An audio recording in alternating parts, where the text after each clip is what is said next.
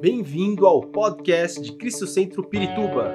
Para ficar sabendo sobre tudo de nossa igreja, acesse cristocentro.org.br ou siga-nos através do Facebook e Instagram como Cristo Centro Pirituba.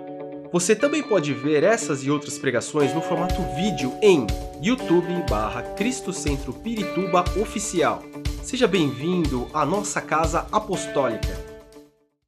Eu quero então já ir diretamente à palavra e antes de nós lermos alguma coisa, eu quero é, contar para vocês que eu me lembro quando eu tinha uns 13 anos, mais ou menos, isso foi na década de 1990, né, apesar da minha carinha de garoto, eu já não, tô, já não sou tão garoto assim, dá para notar pelo meu topete, né?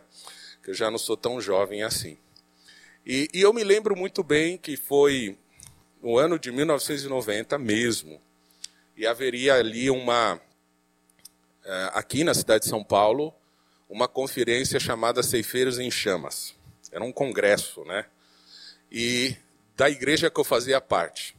E, e neste ia ser um final de semana. E nesse final de semana, os meus pais foram para o interior visitar a minha avó. E eu falei assim para o meu pai, né, que eu já tinha 13 anos, que se eu poderia ficar em casa sozinho. E meu pai disse que sim. Olha aí que confiança, né? Ele disse sim, não tem problema. Você pode ficar. Não, pai, porque eu quero ir para o congresso. Não, não tem problema, você pode ficar. E aí eu chamei um amigo da igreja para ele ficar na minha casa esse final de semana. E aí nós ficamos juntos. Esse, eh, todo esse final de semana. E aí nós fomos descobrindo muitas coisas. Por exemplo, cozinhar não era tão fácil como a gente imaginava né? Porque duas pessoas, eu e o meu amigo Júnior, a Denise lembra dele, o Júnior Maia, a gente, na casa da minha mãe, ia falar, bom, vamos fazer macarrão. Então tá bom, eu e ele, pegamos o pacote inteiro e tacamos na água. Aquele negócio multiplicou de um jeito, e a latinha de molho era muito pequena para tudo aquilo de massa, né? E a gente ficou triste, né? Porque ficou um macarrão tão sem graça, né? Uma comida muito ruim. Mas tudo bem, o que valia era que eu tinha a confiança do meu pai para ficar em casa com meu amigo, e eu tinha a confiança do meu, dos meus pais para poder ir a um congresso. Né?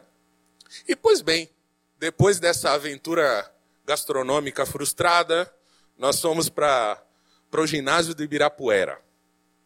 Né? Toda, o congresso era lá. E aquele local, além da arquibancada completamente lotada, eles colocaram na quadra várias cadeiras e virou uma igreja enorme, né? uma igreja muito grande.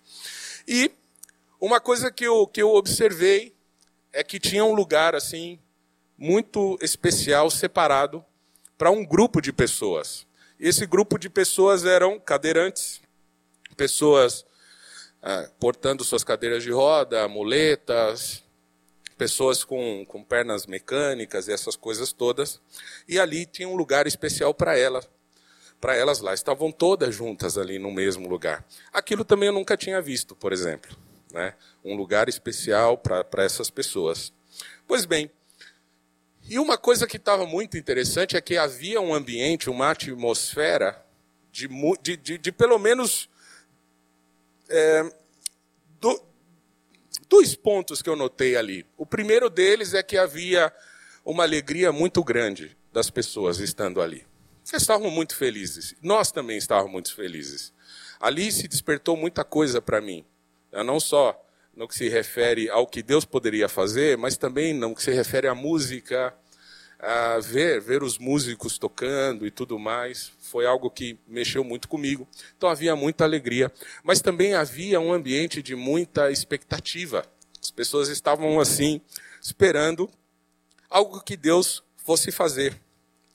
Então todo esse ambiente mudado foi produzindo manifestação do poder de Deus, da glória de Deus, as pessoas adoravam a Deus com muita força, com muita alegria, levantavam as suas mãos, falavam em línguas estranhas. E aí vem o pastor e ele começa a pregar.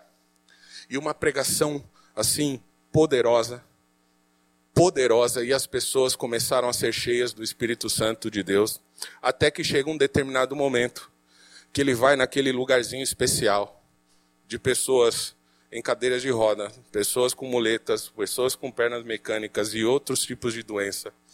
E ele coloca a mão assim no alto e pede para o Senhor que elas sejam curadas. E eu nunca vou me esquecer disso, porque talvez tenha sido o único episódio que eu tenha visto um milagre de Deus tão grande e coletivo, porque todas aquelas pessoas foram curadas naquele instante. E aí a gente via as, as muletas sendo deixadas, as cadeiras sendo empilhadas por um outro lado, e as pessoas chorando, pulando, celebrando e adorando a Deus. Foi quando aquele, aquele ginásio, ele, estava, ele tinha tanto barulho, mas tanto barulho, porque você pode imaginar milhares de pessoas chorando, gritando e celebrando o milagre que Deus tinha feito ali. Muitas pessoas curadas, ao mesmo tempo, milagrosamente curados. E aí eu fico pensando, por que, que a gente não tem visto tanto essas coisas? O que, que tem acontecido? Por que, que nós não temos experimentado uma atuação profética tão poderosa como a gente já viu, como eu já vi, eu tenho certeza que muitos de nós aqui já vimos. De certo, o Espírito Santo ele não mudou. De certo, o Senhor não mudou. E a verdade é que o Espírito Santo de Deus, ele quer que a gente viva outra vez esses grandes milagres que ele já realizou. Ele quer que a gente tenha novas experiências, sabe? E eu tenho sempre contado aqui para vocês experiências tremendas que eu tenho vivido à medida que o Senhor tem me colocado em situações onde eu não tenho controle absoluto sobre nada. E isso tem acontecido. E eu tenho certeza que se nós tomarmos algumas posturas o Senhor vai voltar a fazer essas coisas. Não precisa ser num ginásio, não precisa ser uma, uma ação coletiva, não precisa ter ali um monte de, de cadeirantes. Deus vai fazer. Deus vai fazer. E Ele pode fazer começando com cada um de nós, curando as nossas feridas do coração, curando e transformando a nossa vida mas ele pode fazer sim que também um câncer seja destruído, ele pode fazer que uma doença ou qualquer doença, que qualquer pessoa desenganada pode ser transformada, porque Deus continua agindo. E eu quero falar o tema hoje é justamente isso, é como é sobre viver na dimensão do Espírito Santo. Eu quero ler com vocês Atos capítulo 2, uma passagem extremamente conhecida, mas eu quero ir lá para o versículo 38, do versículo 38 ao 40.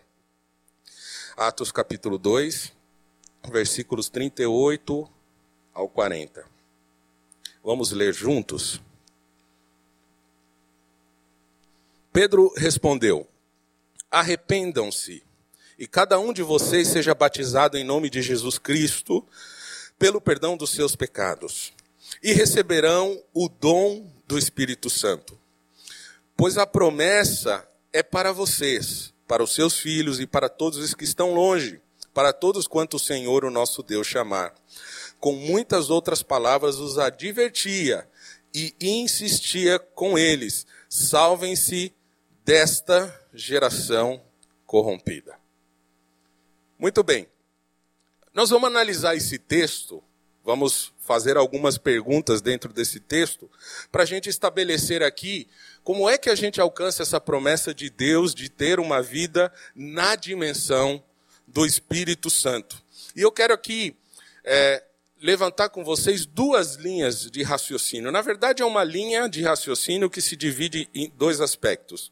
Um deles é o, é o âmbito pessoal. O que cada um de nós devemos fazer para que nós possamos viver na dimensão do Espírito, de acordo com Atos capítulo 2. E a outra parte, quais são as ações coletivas, ou quais são as ações como igreja que nós devemos fazer parte para que possamos viver uma vida na dimensão do Espírito Santo de Deus. Seguindo esses versículos, a primeira coisa que a gente precisa ver, então, partindo das ações pessoais. Primeira ação, nós precisamos entender que a promessa é para todos. Bom, aí parece ser muito simples e muito fácil, né? O, o texto ele deixa muito claro que não há distinção entre pessoas para que recebam o Espírito Santo de Deus para viver uma, numa outra dimensão. É, às vezes a gente pensa, ou às vezes a gente transfere a responsabilidade para um pastor, para um líder, para o apóstolo, a nossa autoridade espiritual, de ser a pessoa que tenha que manifestar o Espírito Santo e nos colocar dentro de um carro espiritual para essa estrada de essa dimensão espiritual, cujo motorista seja ele, e a gente não tem a responsabilidade nenhuma nessa história. Mas não é o que a Bíblia diz. A Bíblia disse que é uma promessa para todos. E o diabo ele sempre vai colocar na nossa cabeça que não é para todos. Ele insiste em dizer que você não é digno de receber essa promessa. Porque ele quer sempre fazer cada um de nós nos lembrarmos dos nossos pecados, dos nossos problemas, daquilo que nós temos falhado. Ele faz isso porque se nós recebemos essa carga de culpa sobre a nossa vida, impossível, será impossível que a gente possa viver na dimensão do Espírito Santo. Nós precisamos romper isso. A palavra de Deus diz, você não precisa ler lá, mas segundo Coríntios, capítulos 10, versículo 4 e 5, dizem que diz o texto, Paulo diz que as armas com as quais nós lutamos não são humanas mas pelo contrário, elas são poderosas em Deus para destruir fortalezas. Onde? Na mente. Destruímos argumentos, seguindo o texto, e toda pretensão que se levanta contra o conhecimento de Deus, levando cativo todo pensamento para torná-lo obediente a Cristo. Se nós permitimos que essa batalha de mente que nós temos, reconhecendo as nossas falhas perante o Senhor, é, nós conseguimos deixar aos pés do Senhor Jesus, nós nos tornamos dignos dessa promessa, porque quem, quem nos torna digno é o Espírito Santo de Deus. Não existe nenhuma dignidade ou nenhuma capacidade de autodignação em nós mesmos.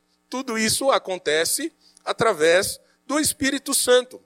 E o conhecimento de Deus, como diz a palavra aqui, é uma vida no Espírito Santo. Se eu conheço Deus, ainda que eu seja humano, falho e pecador, eu vou viver as promessas de Deus para a minha vida, porque este é o plano de Deus.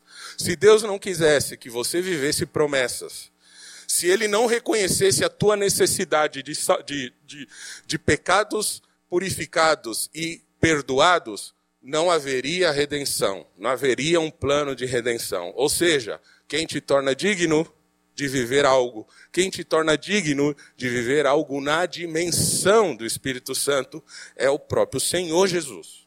Então, primeira coisa que você precisa se lembrar: a promessa é para todos.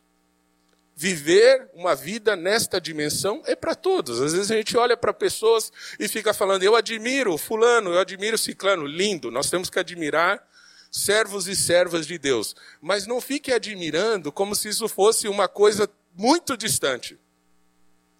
A única coisa que para esses servos de Deus que você admira e que eu admiro, tem uma história e uma trajetória de muita entrega. E esse processo para viver nessa dimensão começa crendo na promessa de Deus. A promessa de Deus é para você e é para mim também.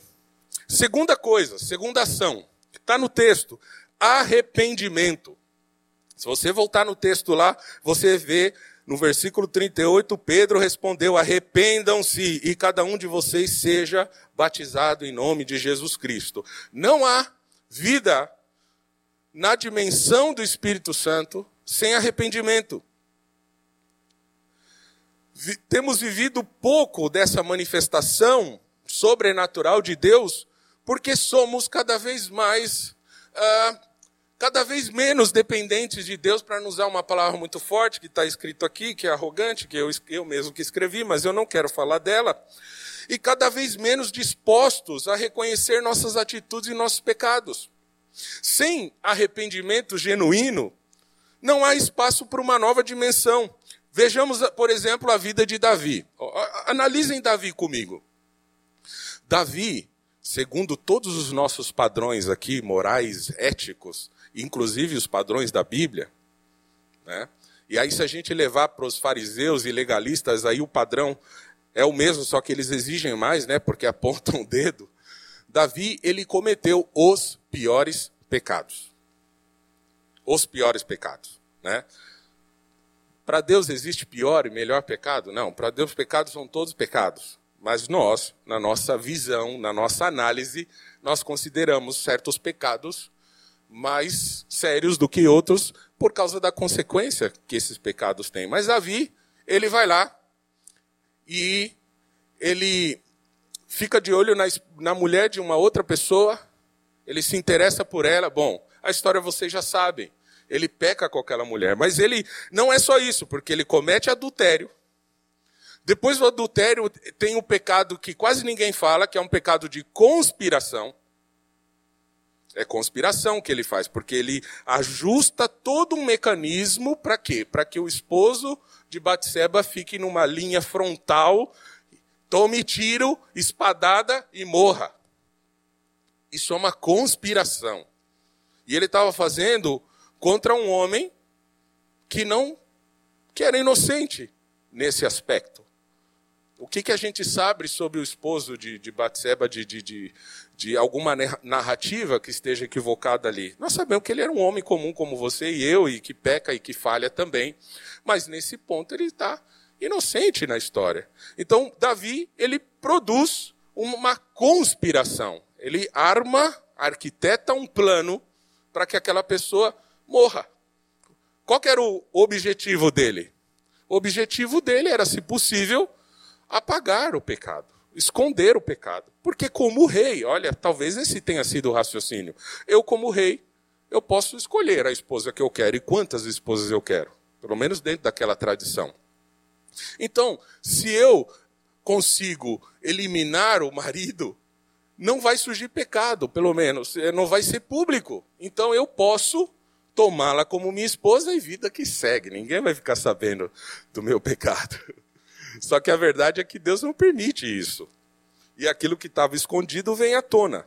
E o outro pecado que ele comete, obviamente, é o assassinato. Agora, adulterando, conspirando contra um inocente e cometendo um adultério. Como é que a Bíblia fala que um homem como esse tem o coração segundo o coração de Deus? Como é que pode um negócio desse? E, inclusive, a gente pode até bater no peito e dizer assim: mas eu sou bem melhor que Davi. Eu não cometi nenhuma conspiração, não cometi nenhum adultério e não cometi nenhum assassinato. Olha como eu sou dez vezes melhor que ele. Não é?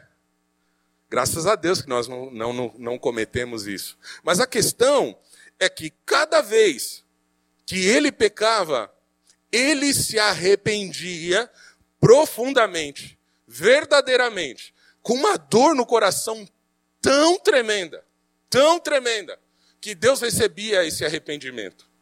E mais para frente ele pede, Senhor, ele já sabe que o problema dele, ele já conhece os problemas que ele tem. Ele sabe que ele tem problemas sérios, inclusive alguns problemas de ordem moral. Mas o que, que ele fala? Deus, faz o seguinte: minha cabeça não está conseguindo mudar isso, apesar de eu me arrepender todas as vezes. Muda o meu coração. O pedido de Davi é: muda o meu coração. Porque se eu tiver um outro coração, eu posso viver na dimensão do Espírito de Deus. Se eu tenho um outro coração, ele vai produzir arrependimento suficiente para que eu continue nessa caminhada, vivendo o que Deus tem para a minha vida. Portanto, nós precisamos nos arrepender. Porque muitas vezes nós não cometemos esses pecados terríveis que nós mencionamos aqui, mas os pequenos pecadinhos que nós cometemos, nós não nos arrependemos porque nós não consideramos problema suficiente para impedir que nós tenhamos uma vida numa outra dimensão, numa dimensão do Espírito Santo. E aí nós vamos vivendo uma vida medíocre não medíocre no negativo da palavra. Medíocre no sentido de uma vida mediana. Medíocre no sentido de uma vida uh, sem grandes feitos. Arrependimento é uma chave importante. Nós olhamos para o texto de, de, de Atos, capítulo 2, e aí a gente fica onde? No vento veemente. A gente fica também onde? Línguas repartidas como de fogo. a gente fica onde? Três mil almas aceitam Jesus a partir daí. Só que a gente se esquece de olhar quais são os aspectos que, por, que, que deram abertura para que o Espírito Santo de Deus se movesse nessa dimensão. Os nossos olhos, muitas vezes, eles estão em outros lugares, e é por isso que, às vezes, alguns de nós olhamos para a Bíblia, ou temos a Bíblia como uma narrativa de fatos fantásticos e inatingíveis. Porque nós olhamos, mas como que abriu o Mar Vermelho? Mas como que aquilo aconteceu? Porque a gente olha o grande milagre e esquece que para viver nesta dimensão existem atitudes, existem ações, existem comportamentos que nós precisamos mudar. Precisamos nos arrepender. Todo dia, toda hora, constantemente. Constantemente. No arrependimento, Deus fala com a gente. No arrependimento, Deus nos tira de uma vida medíocre, e não é porque você se arrepende, o seu coração está quebrado na presença de Deus, que você vai ficar lá embaixo.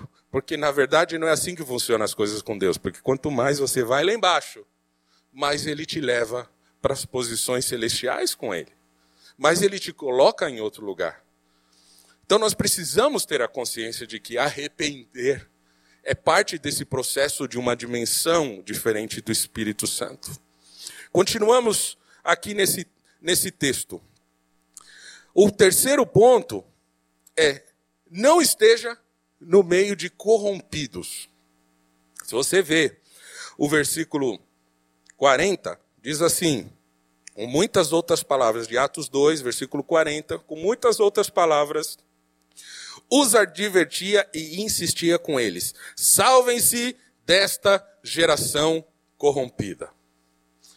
Quando a gente vê isso, a gente pode também ter uma visão equivocada do que está aí. É como se muitos de nós podemos pensar que, não, eu, pelo fato de ir à igreja, pelo fato de ter uma postura uh, religiosa, porque eu canto no louvor, eu toco, eu estou nas mídias, sei lá o que eu estou fazendo, eu não estou vivendo com essa geração corrompida. Eu não estou no meio dos corrompidos.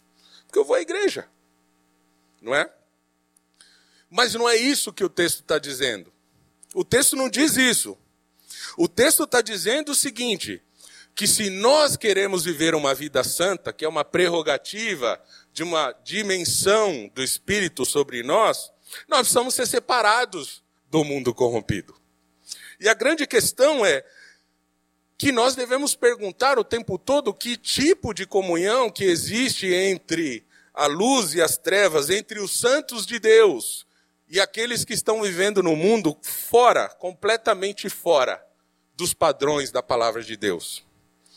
Por que, que a gente nutre relacionamentos bem enraizados, bem enlaçados com quem não crê na palavra de Deus? É disso que o texto está falando. Porque durante muito tempo, por uma questão religiosa, religiosa, e não por uma questão de, de, de ensino da palavra de Deus, os crentes eram um povo à parte e que não sequer se relacionava com as outras pessoas. Depois vem um outro processo, e nós estamos no meio disso. Digo nós, em termos de sociedade cristã, não estou me referindo é, especificamente a Cristo Centro. Nós agora estamos num tempo de uma abertura tão grande, tão grande, que essas relações elas estão vindo para questionar uma série de bases muito fundamentais da, da palavra de Deus, do cristianismo, da fé. Como é que a gente pode seguir e querer uma vida numa outra dimensão do Espírito Santo se nós estamos aceitando, ouvindo e praticando conselhos de, de pessoas que estão completamente corrompidas. Salvemos-nos dessa geração corrompida. Como que nós podemos caminhar dessa forma? Muitos estão, sem saber, se divorciando de Deus e casando com o mundo. Quando a gente sutilmente permite que essas coisas comecem a entrar na nossa vida. E daqui a pouco a balança inverte o peso. Porque daqui a pouco esta geração corrompida, essa sociedade corrompida que está ditando aquilo que nós devemos ou não devemos fazer. Como nós vamos viver na dimensão do Espírito Santo para a nossa vida e para a igreja, se nós damos espaço para essas coisas. Salmo 1, versículo 1, diz assim: Como é feliz aquele que não segue o conselho dos ímpios, não imita a conduta dos pecadores, nem se assenta na roda dos zombadores ou escarnecedores. E aí fica a pergunta: quem tem sido o nosso conselheiro? Quem são as pessoas que nós temos nos alimentado de conselho? Quais as condutas que nós estamos imitando? Como diz o texto aqui, andamos imitando a conduta dos pecadores, andamos seguindo nesse, nesse, nesse modelo do mundo. Onde é que nós estamos indo? Agora, às vezes a gente diz assim, não, mas eu não, não me assento na roda de zombadores, porque eu não fico zombando de Deus, zombando da palavra de Deus. Sabe o que é o zombador aqui? Ou o texto que fala que Deus não se deixa escarnecer? Não é quando alguém está brincando ou tirando sarro da igreja. É quando alguém está descreditando a obra salvadora de Jesus. Todas as vezes que alguém desacredita disso, ele está escarnecendo do Senhor e ele está zombando de Deus. E será que em algum momento na nossa vida a gente não ouviu isso e de alguma maneira não nos mantivemos ali? Ah, mas eu preciso me manter ali. Ah, mas eu vou ter que ficar ali. Eu já comentei com vocês e eu estou num processo muito difícil porque eu tive que tomar uma posição. Porque se eu não tomasse essa posição, eu estaria assentado na roda dos zombadores. Se você está num lugar, mesmo que seja o seu lugar de trabalho, e esse lugar não caminha de acordo com os princípios éticos da lei, e muito menos da Bíblia, não é um lugar para você estar. Não é? Vamos pagando o preço para viver de acordo com os princípios de Deus. Mas eu estou fazendo isso não é porque eu me sinto, sei lá, qualquer coisa. Na verdade, é porque eu quero viver essa, essa dimensão do Espírito na minha vida, todos os dias. Eu não estou conformado com, com o patamar que nós estamos. Nós podemos ir mais, nós podemos querer mais. E sempre é tempo de romper com o mundo, sempre é tempo. Os apóstolos aqui da Bíblia, eles fizeram isto. Eles romperam, porque à medida do chamado de Deus para eles, a Bíblia diz que eles largaram tudo. E largar tudo, muitas vezes a gente só leva para o sentido do trabalho. Mas eles largaram uma vida. Eles largaram amizades. Eles largaram certos conselhos. Eles largaram certas condutas. Eles largaram zombadores, porque eles iam viver na dimensão do Espírito. E viveram na dimensão do Espírito. Quantos milagres e quantas uh, operações do Espírito Santo eles puderam presenciar ou puderam ser instrumentos de Deus nesse processo. Vamos falar agora das ações coletivas. Falamos de três ações individuais, que é crer na promessa, arrepender e não estar no meio dos corrompidos. Três ações coletivas. A palavra hoje é muito direta, muito objetiva e muito rápida porque nós queremos dar espaço para o Espírito Santo no final. Amém? Três ações coletivas, que também está no texto. Versículo 42. Mesmo que você esteja vendo aí na sua Bíblia um novo subtítulo, né? Atos 2, versículo 42. Mesmo que para você apareça aí um subtítulo, a comunhão dos cristãos, nós não estamos mudando de assunto, ok? O capítulo, ele segue essa história de divisão por capítulo, por subtítulo e versículo, é nossa, tá? É humana, não, não, não é do texto original. Nós seguimos no mesmo assunto. Capítulo 42 diz assim: versículo 42, perdão, Atos 2, 42, diz assim: Eles se dedicavam ao ensino dos apóstolos e à comunhão, ao partir do pão e às orações. Essas, essa é a primeira ação coletiva. A dedicação à palavra a palavra de Deus, nós não devemos nos dedicar a ela somente no nosso devocional, no nosso tempo com Deus, no nosso tempo sozinho. A palavra de Deus aqui, ela nos mostra que é uma ação coletiva, que nós precisamos nos dedicar à palavra, como nós estamos fazendo hoje aqui, em comunhão. E que a própria comunhão, que muitas vezes nós olhamos como só o partir do pão, também precisa ser feita. E comunhão não é partir do pão somente.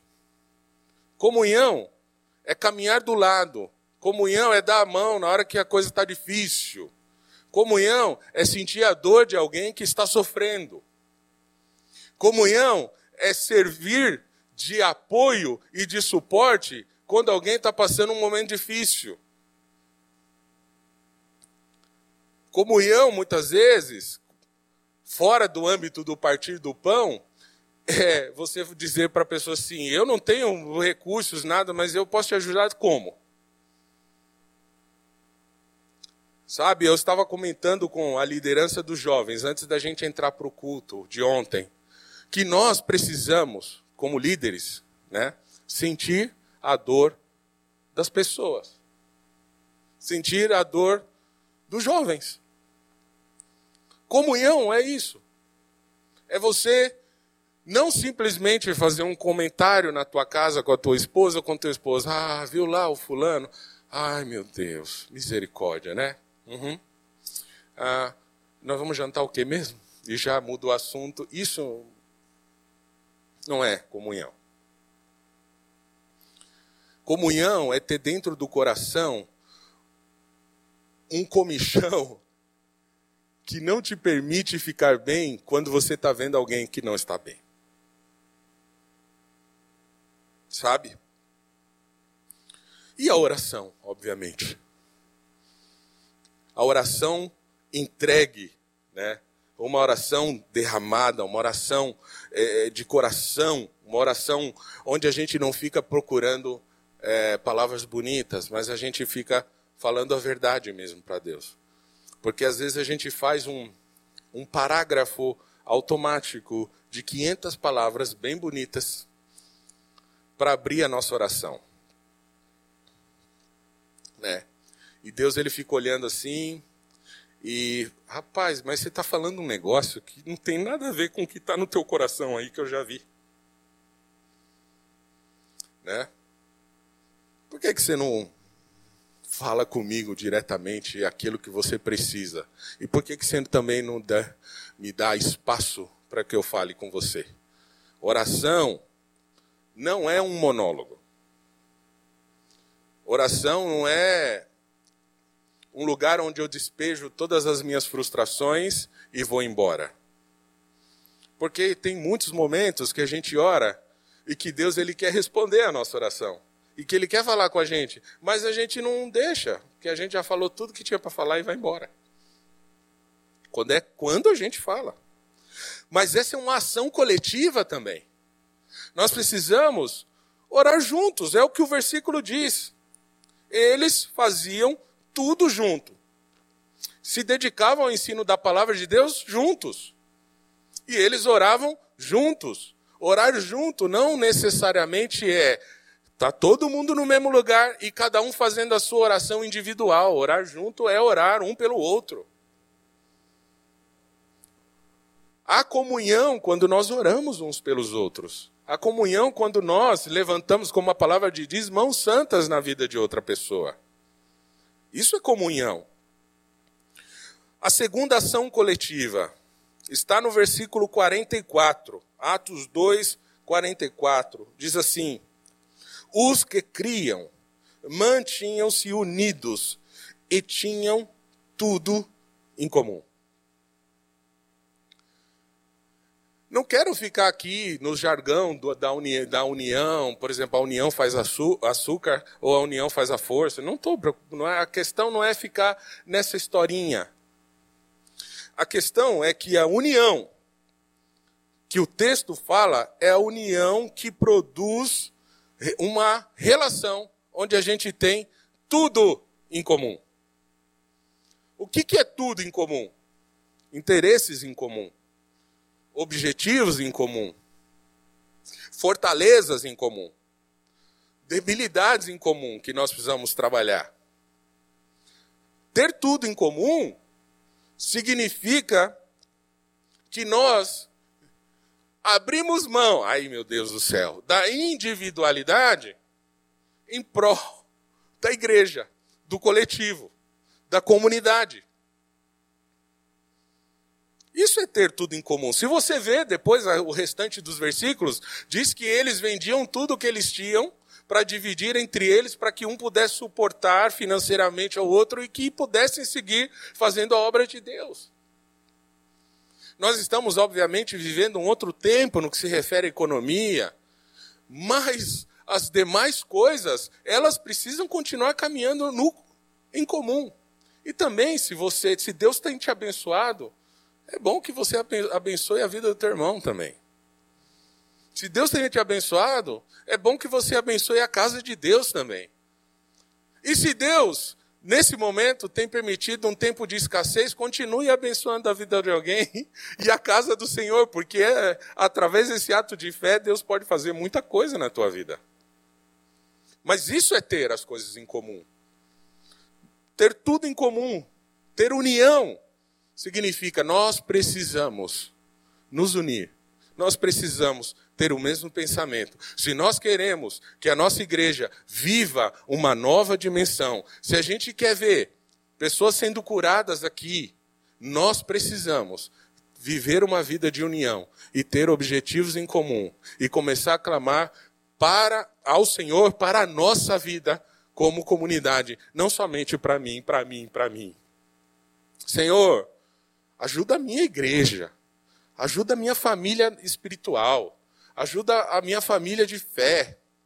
Levanta a nossa igreja, né? levanta a sua obra nesse lugar, porque eu sei que se a tua casa é abençoada, é prosperada, a minha vida também será. Isso é ter tudo em comum. E a terceira ação coletiva. A terceira ação coletiva está no versículo 43. Atos 2, 43. Coloquem lá, por favor. Atos 2, capítulo 43. Atos 2, versículo 43, perdão. Diz assim: Todos estavam cheios de temor, e muitas maravilhas e sinais eram feitos pelos apóstolos. Todos estavam cheios de temor. O que significa temor? Temor não é ter medo de Deus. Temor significa reverenciar e respeitar como Criador e Salvador. Temor a Deus é a atitude esperada do crente verdadeiro diante dele, do Todo-Poderoso. Temer o Senhor está diretamente ligado ao amor e à gratidão que nós temos por Deus. Então a gente consegue entender no próprio texto que temer a Deus não é um ato individual. Temer a Deus é um ato em comunidade. Uma vida em outra dimensão depende da comunhão com a igreja, da gratidão coletiva e do amor à igreja que você faz parte. Se nós queremos uma vida em outra dimensão, como é que a gente pode se relacionar com a igreja como um lugar onde eu recebo todos os benefícios? Tem gente orando por mim, tem gente pregando, tem gente me ensinando. Deus está agindo na minha vida, mas eu não tomo parte desse negócio. Eu não sou parte de ser bênção na vida de outra pessoa. Deus quer que nessas ações, nessas ações coletivas, a gente possa viver uma vida nova, uma dimensão diferente. Há uma dimensão profética de Deus sobre a nossa vida, disponível, já entregue a cada um de nós, um nível novo, mas ela extrapola o que a gente deve fazer individualmente. Ela precisa ser feita como igreja. Por isso que a igreja é o lugar de Deus na terra. A igreja representa o reino de Deus na terra. Por isso que a gente pode dizer sim, que há um poder profético sobre a igreja, uma dimensão profética sobre a igreja nossa, nossa perspectiva, ela precisa, ela precisa sair desse âmbito individual e para o âmbito da comunhão. Porque Deus, a Bíblia registra sete, mais de sete mil promessas em todo o texto, em toda a Bíblia. Acho que são sete mil e quatrocentas e oitenta e sete promessas. Posso, pode ser que eu tenha errado esse número, mas é mais de 7 mil. Isso eu tenho certeza. E dessas 7 mil promessas, ou mais de 7 mil promessas, 90% delas são manifestações coletivas.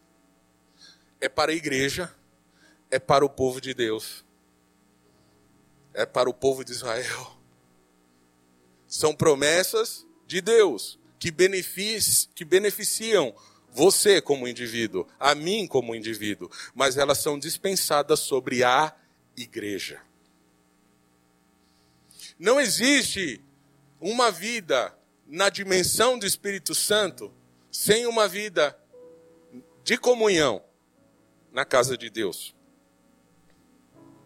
E se vocês pegarem, por exemplo, um, um texto que a gente fala o tempo todo, Mateus capítulo 18, versículo 20. A gente lê e fala assim: Pois onde se reunirem dois ou três, em meu nome, ali eu estou no meio deles. E a gente usa esse texto geralmente para justificar quando veio pouca gente no culto. Não é? Mas não é disso que o texto está falando. O texto está deixando muito claro que Deus está no meio do plural não do singular. Porque dois já é coletivo. Três é coletivo. E aí, quantos forem? Ou seja, não é que Deus não está quando você está sozinho, mas é que Deus, ele quer agir e vai cumprir as promessas que ele tem para a tua vida. Uma dimensão nova no Espírito Santo de Deus. Em conjunto. Na casa de Deus. Com a pessoa que está aí do teu lado. Porque eu não, eu não sei explicar o porquê nem como, mas ele trouxe cada um de nós aqui de um lugar diferente. E colocou aqui. Eu vim de outra igreja há 18 anos atrás. E muita gente veio de outra igreja para cá. E muitos foram, se encontraram com Cristo aqui. Mas lá na eternidade já estava decidido que a gente estaria junto. Para que a gente pudesse viver a dimensão do Espírito juntos. Então, se eu vivo uma promessa de Deus e sou abençoado em algo, você também foi, pela bênção que eu recebi. Mas se você alcança isso, eu também sou abençoado.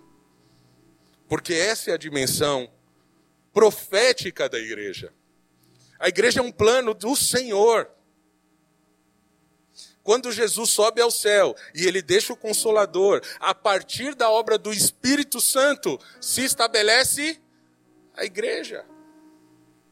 E essa igreja é uma dimensão profética da vontade de Deus para a terra, da vontade de Deus para cada um de nós. E não dá para viver uma dimensão espiritual diferente fora da casa de Deus.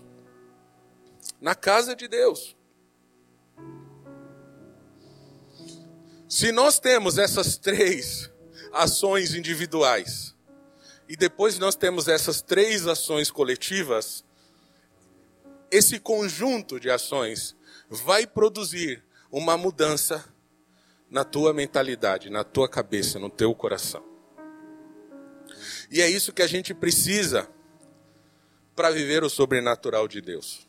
Uma outra passagem muito conhecida, que é a passagem que Jesus chama Pedro para caminhar sobre o mar.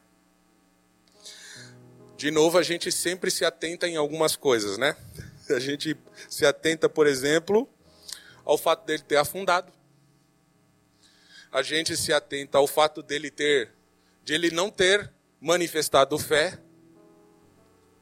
Né? Isso a gente bate firme. E às vezes a gente fala que Deus resgatou Pedro lá de ser afogado. Mas percebe como a nossa perspectiva muitas vezes é, está em alguns pontos e não no todo? Mas pensa junto comigo. A Bíblia diz que os discípulos estavam no barco e que havia, havia muito vento, certo? Havia vento só para Pedro ou para os demais discípulos? Para todos. A Bíblia fala que todos ficaram com medo, aterrorizados. Todos. Era só Pedro ou todos? Todos. Havia uma dúvida se quem estava vindo era Jesus, porque o texto diz que eles falam é um fantasma. A dúvida estava sobre todos.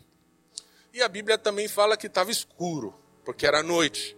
E a escuridão estava sobre todos. Mas observa aí uma coisa. Um andou sobre as águas. Mesmo que todo o cenário convergisse para que ele não andasse sobre as águas.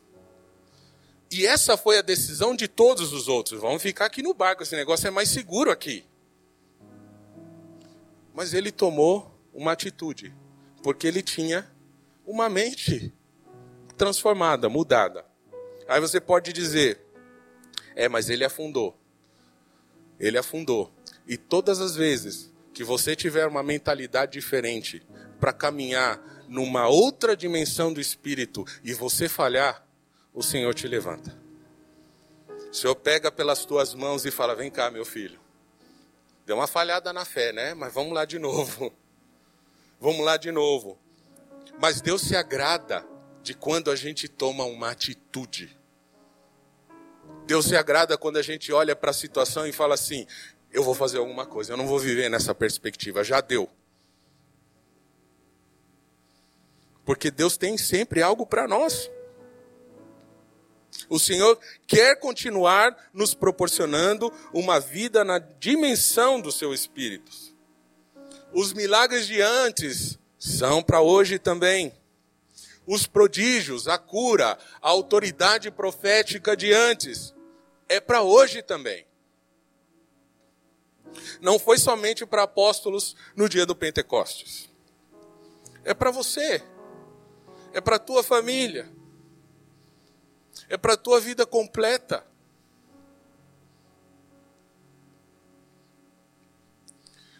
Essa semana, é, início da semana, eu e minha esposa, nós estávamos enfrentando batalhas. E aí, acho que foi no domingo, ela saiu do banho, eu já tinha tomado banho, ela e a gente falou, é, realmente a gente precisa orar e tal, não sei o quê. É, tá bom, a gente precisa orar. É, então tá bom, tá combinado, a gente precisa orar. Ah, tá bom, então nós vamos orar. Ah, legal. Né? E a gente fica assim, não fica? É ou não é? Ah, pensei que era somente eu. Né? Mas ela sai do banho e fala assim: Nós vamos orar. Eu falei: Agora? Ela é. Eu falei: Lógico. É agora. Para já. E nós dobramos o nosso joelho. E começamos a orar. E nós sabíamos que alguma coisa estava estranha, oculta, né, meu bem? E nós oramos. E dois dias depois, o Senhor traz à tona tudo que estava acontecendo. Porque uma vida na dimensão do Espírito Santo não é andar sobre as águas em todo o tempo. Mas há uma dimensão do Espírito Santo quando ele move as coisas para atender a oração de quem dobra o joelho e fala: Senhor, eu preciso de viver algo. E ele responde. Eu quero convidar você a ficar em pé no seu lugar. Esperamos que esta mensagem tenha te inspirado e sido uma resposta de Deus para sua vida. Quer saber mais sobre Cristo Centro Pirituba? Siga-nos nas redes sociais no Facebook, Instagram e YouTube, ou visite nosso site em cristocentro.org.br.